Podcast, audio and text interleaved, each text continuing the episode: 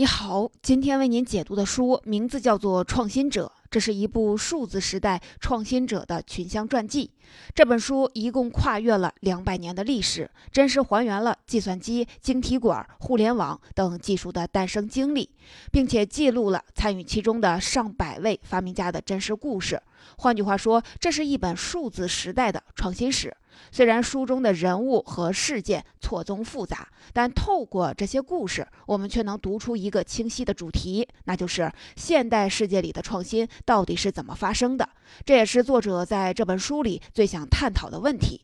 提起创新，我们经常想到一些了不起的发明家，比如古腾堡发明了打印机，爱迪生发明了电灯，贝尔发明了电话。每个发明背后都有一个天才式的创新英雄。但奇怪的是，那些离现在更近的发明，比如互联网、计算机、人工智能，我们却说不清他们的创造者到底是谁。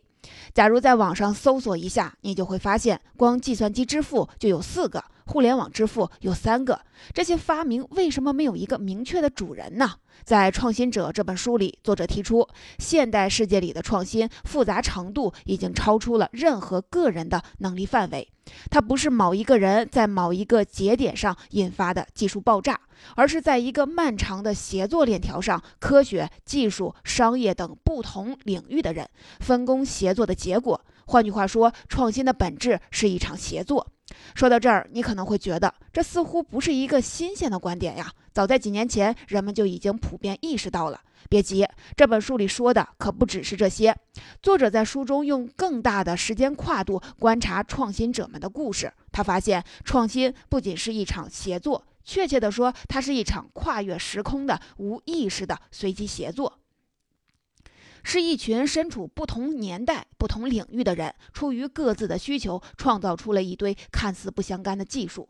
这些技术恰好在某一个节点进行汇合，促成了伟大的创新。换句话说，创新的发生其实是一系列的偶然造成的。但是，当我们站在更大的时空尺度观察人类几千年、几万年的历史，又会发现，偶然的背后又有一个更强大的力量，让创新成为必然。那就是技术自身的进化宿命。换句话说，我们一直认为人是人创造了技术，决定了技术的走向，但其实技术也有自己的进化宿命。他一直在沿着自己的轨道一路向前。本书的作者艾萨克森是《时代》杂志的前主编，也是全世界最著名的传记作家之一，曾经写过《富兰克林传》《爱因斯坦传》《乔布斯传》等很多的畅销书。接下来，我将分成两部分为您解读这本书。第一部分，我们通过一个故事来看看现代世界的创新到底是怎么发生的。为什么说创新是一系列的偶然导致的必然呢？第二部分，在掌握了创新的逻辑之后，我们一起用作者的视角去审视技术发展的大历史，你将明白为什么说技术有自己的生命呢？它又到底是一种怎样的生命形态呢？首先，第一部分，我们说说现代世界的创新是怎么发生的。我从书里为您挑选了一个案例，它最能说明创新的规律，这就是世界上第一台计算机的故事。提起计算机的发明，有两个人名是名气比较大。第一位是图灵，他第一次从数学的概念上定义了计算机，也就是我们今天说的图灵机。但是图灵机并不是一个实体，而是对计算机的一种数学描述。吴军老师曾经打过一个比方：虽然在街上跑着各种各样的汽车，但是它们都有一些共性。比如说，能在陆地上移动，能够载人运货，能够改变方向等等。假如一个叫约翰的人在汽车发明之前就归纳出了一个虚拟的数学的模型来描述汽车的这些共性，我们就可以把这个模型叫做约翰车。图灵机呢，就是这样一个虚拟的用来描述计算机的数学模型。第二位叫冯诺依曼。被称为现代计算机之父，他第一次把计算机从一个模型变成了可以运行的产品。世界上第一台能够真正运行的电子计算机叫埃尼阿克，就是他带领的团队研发出来的。说到这儿，你可能认为从理论到实践是一气呵成的，后人继承了前人的理论，把它变成了真正的计算机。但是，假如深入的观察，你就会发现没有那么简单。首先，从法律上看，第一个申请到电子计算机专利的人不是图灵，也不是冯诺依曼，而是一个叫莫里奇的人。而且，莫里奇的专利权拿到手没多久就被人给起诉了。起诉他的人叫阿塔纳索夫。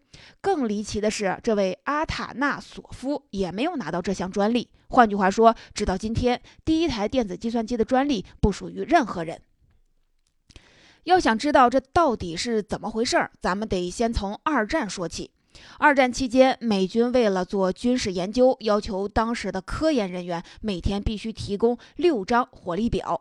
火力表是什么？我们不深究。总之呢，是一个很复杂的东西。用当时的计算工具，需要两百多位计算人员加班加点一个月才能算出一张。于是人们就想。造一台机器解决算力不足的问题，负责这个项目的人就是冯诺依曼。一九四六年，他带领团队把计算机造了出来。注意，冯诺依曼只是牵头造出了机器。在这个项目里，第一个提出计算机想法的人并不是他，而是他的同事莫里奇，也就是前面说的第一个申请专利的人。那么，莫里奇的想法是从哪儿来的呢？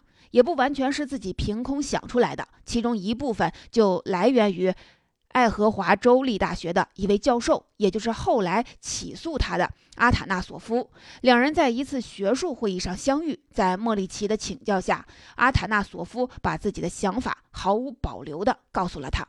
后面的事情估计你已经猜到了。当埃尼阿克问世之后。阿塔纳索夫一眼就看出这是在抄袭自己的想法，于是就起诉了莫里奇和他的团队。这场官司持续了九个多月，经历了一百三十多次的开庭，打破了当时联邦审讯的记录。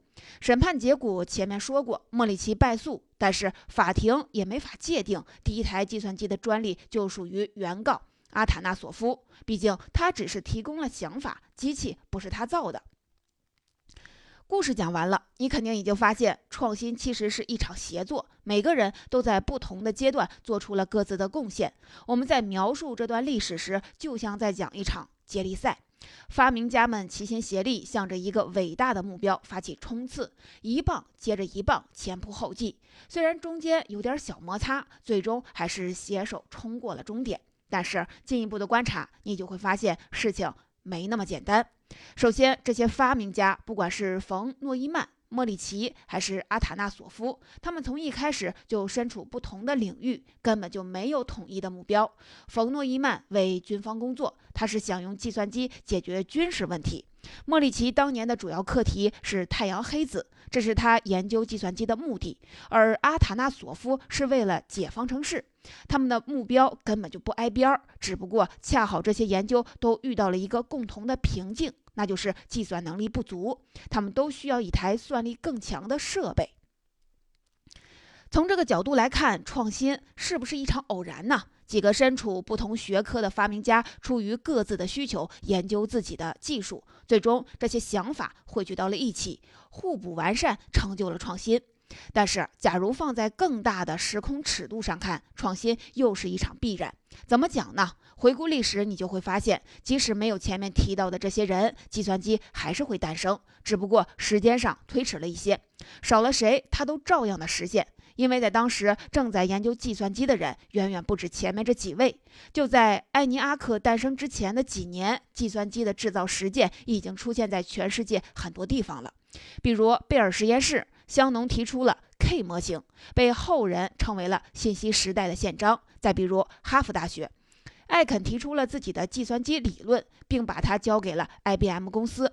一九四一年，IBM 按照艾肯的设想，制造出了一台全自动化的运算机器，叫做马克一号。再比如，在德国柏林的一个飞机制造公司，一名叫楚泽的工程师，在自己家的公寓里制造出了世界上第一台可编程的通用计算机，叫 Z3 计算机。要知道，这些研究几乎全是从1937年起步的，所以人们把1937年称为计算机研究的奇迹年。更重要的是，这些研究完全是分头展开，当事人之间没有商量，没有协作。即使没有冯诺依曼牵头，这些研究随着信息的传播，也早晚有融合的一天。换句话来说，第一台计算机迟早是要诞生的。以上呢就是第一部分内容。我们通过讲述第一台计算机的故事，回答了一个问题：现代世界的创新到底是怎么发生的呢？最初我们都认为创新是一场单打独斗，天才的发明家凭借一己之力实现了创新。后来我们意识到，现代世界的创新要复杂的多，它是一场多人参与的协作。但现在你发现，创新其实是一场跨越时空的、未经谋划的无意识协作。人们遇到了各自的问题，在寻找解决方案的过程中，大家的想法交汇到了一处，彼此的激发、融合、互补，最终造就了创新。表面上看，这是一场偶然，但站在更大的时空跨度上看，这似乎又是一场必然。说到这儿，你可能会说：“哎，不对呀，这好像是在玩了一个文字游戏。”你看，创新的出现只不过是一系列的偶然不断的积累，导致它发生的概率不断的增加。但是，就算这个概率再高，也不过是一个概率很高的偶然，它不能称之为百分之百的必然。但是，假如我们跳脱出某一个历史的时段，站在整个技术发展的大历史上，用几千年、几万年的尺度去审视技术的发展，你就会发现，技术发展的背后其实有着一个强大的驱动力，让技术注定会朝着一个特定的方向发展。这个强大的驱动力就是技术自己的进化宿命。换句话说，技术也和其他生物一样，在沿着自己的进化轨道一路向前。接下来第二部分，我们就来解释这个颠覆性的观点到底是怎么得出的。为什么说技术和其他生物是一样，有自己的进化宿命呢？要想理解技术的进化方向，我们得先弄明白一个问题：生命到底是怎么进化的？在半个世纪以前，人们认为进化是随机的，有无穷无尽的可能。但过去的三十年，生物学家用非线性数学和计算机模型来研究进化论，有了一个新的发现，那就是进化并非完全随机，它其实有明确的方向。这个说法听起来有点颠覆，因为自然界太丰富多彩了。比如，鸟类进化出了翅膀，鱼类进化出了鳞片，老虎进化出了锋利的爪牙。所有的进化都基于自身的生存环境，满足某种特定的需求。表面上看，进化的可能性似乎是无限的，但假如深入进化的最底层，你又会发现，进化的可能性其实是有限的。我们可以从微观到宏观去梳理生命的进化逻辑。首先，从分子层面上看，有可能组成生命的物质只有碳和硅。有，而两者相比，碳的性能要更好一些。于是，在地球上，组成所有生物的基础的元素都是碳。而在碳分子的众多的排列组合方式中，只有一种结构最稳定，这就是双螺旋结构。所以，所有生物的 DNA 都是这个结构。你看，分子层面看，生命的组成方式其实非常的单一，它们都不约而同地找到了那个最优解。把视角呢再放大一些，动物身上的功能组件种类呢也是有限的。比如说眼睛，所有动物的视网膜上都有一种叫做。视紫红质的蛋白质，它的作用是把眼睛接收到的光变成电信号传输给视觉神经。而在所有能够处理光信号的蛋白质中，视紫红质的性能是最好的，所以人的眼睛选中了它，其他很多动物也选中了它。要知道，这些生物在进化的轨道上早就分道扬镳了，各走各的路，但在眼睛的构成上却几乎是一模一样。再比如翅膀，虽然蝙蝠、翼手龙和鸟类走在不同的进化轨道上，但它们却进化出了高度相似的翅膀，因为这种造型的翅膀飞翔能力最强。换句话来说，进化就是不断发现问题、解决问题的过程，而生命就是一系列生存解决方案的集合。不管是什么物种，只要生活在同一个环境里，就总会遇到类似的问题，就要不断的寻找解决方案。而所有的解决方案都依托于现有的物质资源，而物质资源的种类是有限的，所以解决方案的总量也是有限的。随着不断的遴选，最佳解决方案早晚会浮出水面。同时，很多生物都被选中，所以进化的本质就是有限的解决方案聚集在一起的排列组合。从这个角度看，没有哪个物种是彻底全新的，它们有着类似的分子结构，有着差不多的功能组件。哪怕将来真的找到了外星生命，我们也很有可能发现外星人的组成方式跟我们差不太多。在理解了进化的特点之后，我们再来看看技术的演进。技术其实和生物是一样的，从一元到多元，从简单到复杂，它的演化也是有限的解决方案之间的排列组合，并没有我们想象的那样天马行空。你可能会说，不对呀，技术明明是人创造出来的，人的想象力是无限的，所以技术应该是无限的。其实这个观点有一个前提性的错误，那就是技术并不是人凭空创造出来的。有一本书叫《技术的本质》，里面就说过，技术并不是人类凭空想象出来的，它其实源自于对现象的捕捉。你看，原始人发现，在剥落的碎石中有一些尖锐的石头碎片，可以轻易地划割动物的肉。于是他们就照葫芦画瓢，发明了石刀、石斧。看到河流被巨石阻隔，人们就按照同样的方式建造了堤坝。看到物体的摆动，就联想到可以利用这个现象做出时钟。每一次对现象的捕捉，都构成了某个技术的原始模板。这些微小的模块，这是构成技术的最基本的单位，就像人类的 DNA 一样。随着越来越多的现象被捕捉下来，这些模块变得越来越丰富，而技术的发展就是这些模块不断的积累、融合、排列组合的过程。当我们深入到这个最基本的组成单元，就会发现，从来都没有哪个技术的全新的，它最基本的零件一定是某个已经存在的技术，或者是它的变体。比如机械时钟，就算再复杂，你只要不停的拆解，拆到最后，它一定是一堆最简单的零件。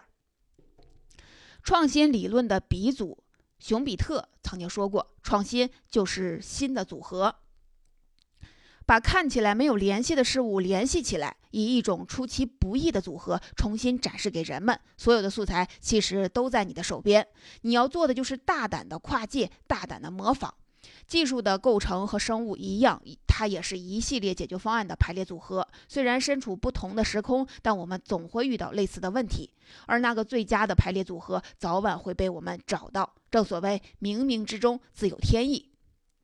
假如我们回到几万年前，就会发现，虽然世界上的几个大陆彼此的隔绝，但他们的技术演进步伐却出奇的一致，都是先进入石器时代，然后学会了控制火，再然后出现了染料、渔具和缝纫技术。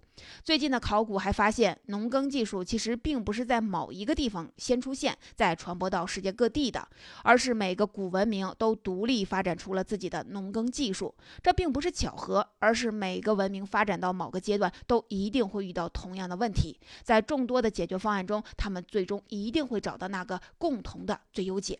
现在也一样，比如说电话，我们都认为是贝尔发明了电话。事实上，同时期另一个叫格雷的发明家也发明了电话。两个人甚至在同一天申请的专利，只不过贝尔提早了两个小时。再比如达尔文和华莱士，几乎同时发现了进化论；牛顿和布莱尼茨同时发现了微积分。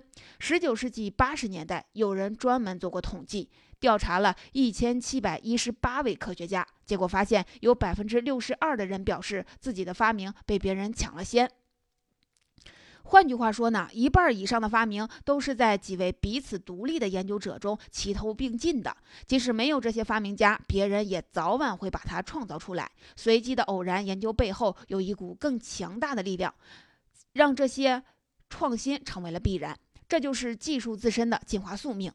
你看，我们一直认为技术的进化方向是由人掌控的，但其实技术是有自己一套进化轨迹。它就像一种仅仅依附于人类的特殊的生命形态，而且这个物种的生命生命力非常的顽强。凯文·凯利曾经说过，科技与生命在进化上的最大差别在于，生物物种可能灭绝，但科技物种几乎从不会灭绝。他曾经做过一次调查，在国外的购物网站上寻找一些古老的农业用具，比如锄头、镰刀，结果发现这些工具今天仍然很畅销。虽然做了一些改良，但基本的技术原理并没有改变。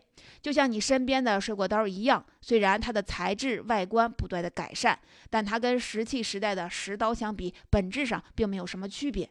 经过几万年，它的生命力依然是很顽强。以上就是第二部分，我们解释了为什么说技术和生命是一样的，有自己的进化宿命。因为技术的本质是人类在面对问题时所发现的一系列解决方案的集合。在一个特定的时空里，人类面对的问题是特定的，所以技术的发展方向也是特定的。只要人类存在，就会遇到问题；只要有问题，我们就会不断的寻找最佳的解决方案。而技术就是这样一个和人类一起进化的共生物种，随着人类的发展，它将成为一起进化、发展、不断的壮大。到这里，这本《创新者》的精华内容已经为您解读完了。回顾一下，我们今天回答了两个问题。首先，现代世界里的创新到底是怎么发生的呢？创新的本质其实是一场跨越时空的无意识的协作。身处不同时空、不同领域的人，遇到了各自的难题，在寻找解决方案的过程中，他们的想法汇流到了一处，促成了创新。但是，在这场偶然的背后，还有一个更强大的力量，使创新成为了必然。这就是技术自身的进化宿命。